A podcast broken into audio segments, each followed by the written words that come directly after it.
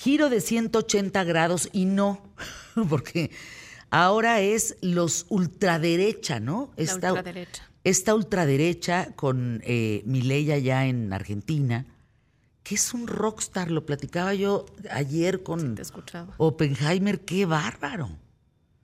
Rockstar, ¿para dónde pinta Argentina? Bueno, lo que, lo que comentábamos en algún momento, Argentina va a tener, a ver, este hombre va a tener una gran dificultad de poder ejercer el poder porque no tiene mayoría en el Congreso, lo van a estar bloqueando y me atrevo a decir que, la izquierda deja pasar este tipo de candidatos para después echarles el muerto. Es decir, ay, no pudiste con el paquete, Ah, pero la gente que tiene poca memoria, pues sí, sí no pudo con el paquete, pero no se acuerdan de todo lo que venía detrás, ¿no? En lo que sí va a poder incidir es en la política internacional. Yo creo que ahí sí va a tener una incidencia.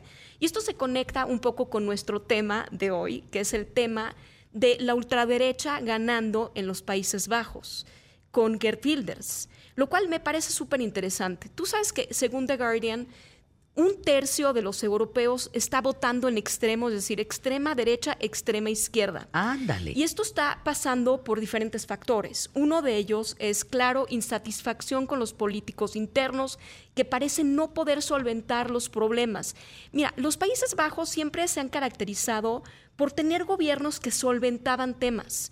Y en estos últimos años, con inundaciones de canales o corrupción en, en cómo manejaron temas diferentes en las diferentes ciudades, por ejemplo en Ámsterdam, tuvieron un gran problema con canales, no le han pagado a las víctimas, se les inundaron a muchísimas personas por, por malos planos y, mal manejo de situaciones del gobierno. Entonces hay mucho descontento en ese plano.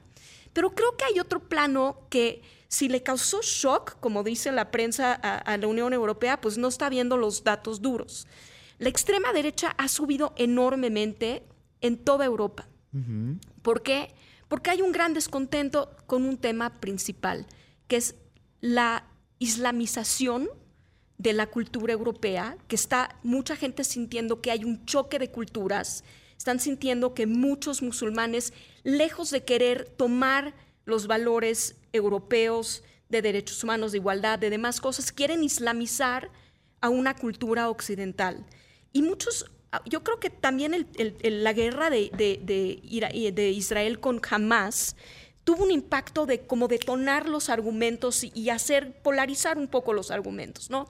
Entonces, mucha gente incluso están hablando de la gran restitución, la gran, eh, eh, mucha gente siente o el elector siente que la cultura del Islam está chocando con la cultura del Occidente y que si bien debería de aplicarse la ley de una forma equitativa en pro de proteger los derechos humanos de estas minorías, pues las mayorías están siendo abandonadas, es decir, Muchos españoles, por ejemplo, eh, estaba viendo en el Internet que se quejan amargamente de que si hubiera una procesión de rosarios y demás, pues la policía intervendría, ¿no? Pero después hay estas manifestaciones violentas como la de hoy en, Países Bajos, con banderas de ISIS y con una petición expresa de aplicar la Sharia en estos países europeos. Y los Países Bajos no son no es la excepción, ¿eh? parecen muchos eh, eh, electores en Francia, en Austria, en Alemania, en Italia, con Giorgia Meloni, está reaccionando a este clash de culturas. Claro, dentro se permea otro matiz, que hay la ineficiencia de muchos políticos tradicionales. En estas pasadas elecciones francesas, por ejemplo, Marine Le Pen, hay, hay, una encuesta que si ahorita se hicieran las... Eh, una elección presidencial, ganaría el partido de Marine Le Pen, que es eh, de ultraderecha en cierta manera, ¿no? Es que algo pasó después, creo que hubo un gran reset desde la pandemia, hablando de la pandemia de COVID. La gente perdió a muchos, obviamente en México, pero también en Europa. Hubo un gran mal manejo de, toda esta crisis, sobre todo en el plano... Bueno, acuérdate, eh, la eh, toda esta zona de Inglaterra. Claro. Que no fue hasta que le dio a Boris Johnson cuando dijo, ah, no, entonces hay que vacunarse. Hasta que le dio a él. Sí. Porque él decía, esto no existe, es un bicho. No, y hacía fiestas en su casa durante la pandemia. Entonces, toda esta incongruencia le sienta mal al electorado que está viendo a estos políticos demasiado cómodos en su poder sin responder a las necesidades propias del ciudadano. La pandemia solo agravó esto porque generó inflación. Es decir, si muchos, eh, si muchos electorados o muchas personas en estos países se ponen a ver cómo ha bajado su nivel de vida, cómo sus problemas no son, no son resueltos, su salud, su bienestar, sus oportunidades, crisis económica, participación política, pues ha bajado de nivel. Entonces la gente está con mucho enojo, más un fenómeno que no se ve, que es las, enfermedades mentales también tuvieron un gran impacto después de la pandemia y no hay ningún plan para resolverlas. Entonces yo creo que son muchos factores que inciden que estos eh, discursos xenófobos, estos discursos racistas de frenar la inmigración, que están viendo a esta inmigración musulmana como una quinta columna que está entrando poco a poco a degradar por lo que siempre se ha eh, luchado por derechos, por igualdad, han utilizado estas estructuras de la democracia y de los valores occidentales para erosionar esos valores. Entonces la gente está en descontento, está votando o, o, hacia la izquierda o, están o hacia la derecha. Sí, porque los, los, partidos tradicionales han perdido, han perdido credibilidad. No tienen una plataforma. Incluso, por ejemplo, en Argentina, hablábamos de Argentina. Muchos partidos, por ejemplo, el Partido Peronista decidió cambiarse de nombre como para darle un restart o una salida en fresco al nombre que llevaba detrás, ¿no? Ahora, Gert Wilders es un político que lleva muchísimo tiempo. Es el holandés. Es el holandés. Es el holandés. El que gana. El que gana. Que va a tener todavía, o sea, no está, gana 37 curules dentro del Parlamento, necesita 76 para formar mayoría no está dado. ¿Por qué? Porque esos 15 eh, eh, partidos políticos que están en, los Países Bajos tienen que hacer coalición con él y tienen que aliarse para, su, agenda. Por lo pronto ya hizo una cosa muy inteligente. Le bajó un poco a ciertos temas que eran muy controversiales.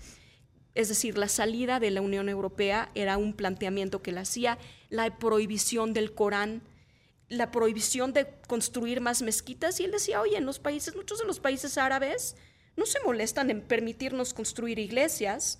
Por ejemplo, y, hablando de memoria, yo no sé por qué les sorprende. Ya hubo un político en 2000, bueno, antes del 2000, lo mataron en el 2002, eh, eh, Pin Fortuyn, en los Países ah. Bajos, que también tenía la misma agenda que Gert Wilders. Y la gente de memoria corta no se acuerda del descontento cuando en el 2004 mataron a Theo Van Gogh, que, es, eh, que era un cineasta muy importante, obviamente de la familia del pintor Van Gogh, o, cuando se hicieron estas manifestaciones porque hicieron una caricatura del Corán y empezaron a destrozar todo lo, que podían encontrar y, la gente, si hay algo subyacente, que este enojo subyacente la gente lo tiene, nada más necesitaban un detonador. Bueno, fíjate el dato, ¿eh? El, el antisemitismo a raíz del 7 de octubre del ataque de Hamas a Israel, resulta que empiezan a hacer eh, conteo y estudios, aumentó 30%. En unos países más. Estás hablando de 994 incidentes antisemitas, violencia extrema, 29 ataques eh, con daños dirigidos a 72 propiedades, 32 amenazas, 854 casos de comportamiento eh, ofensivo. ABC News es la fuente.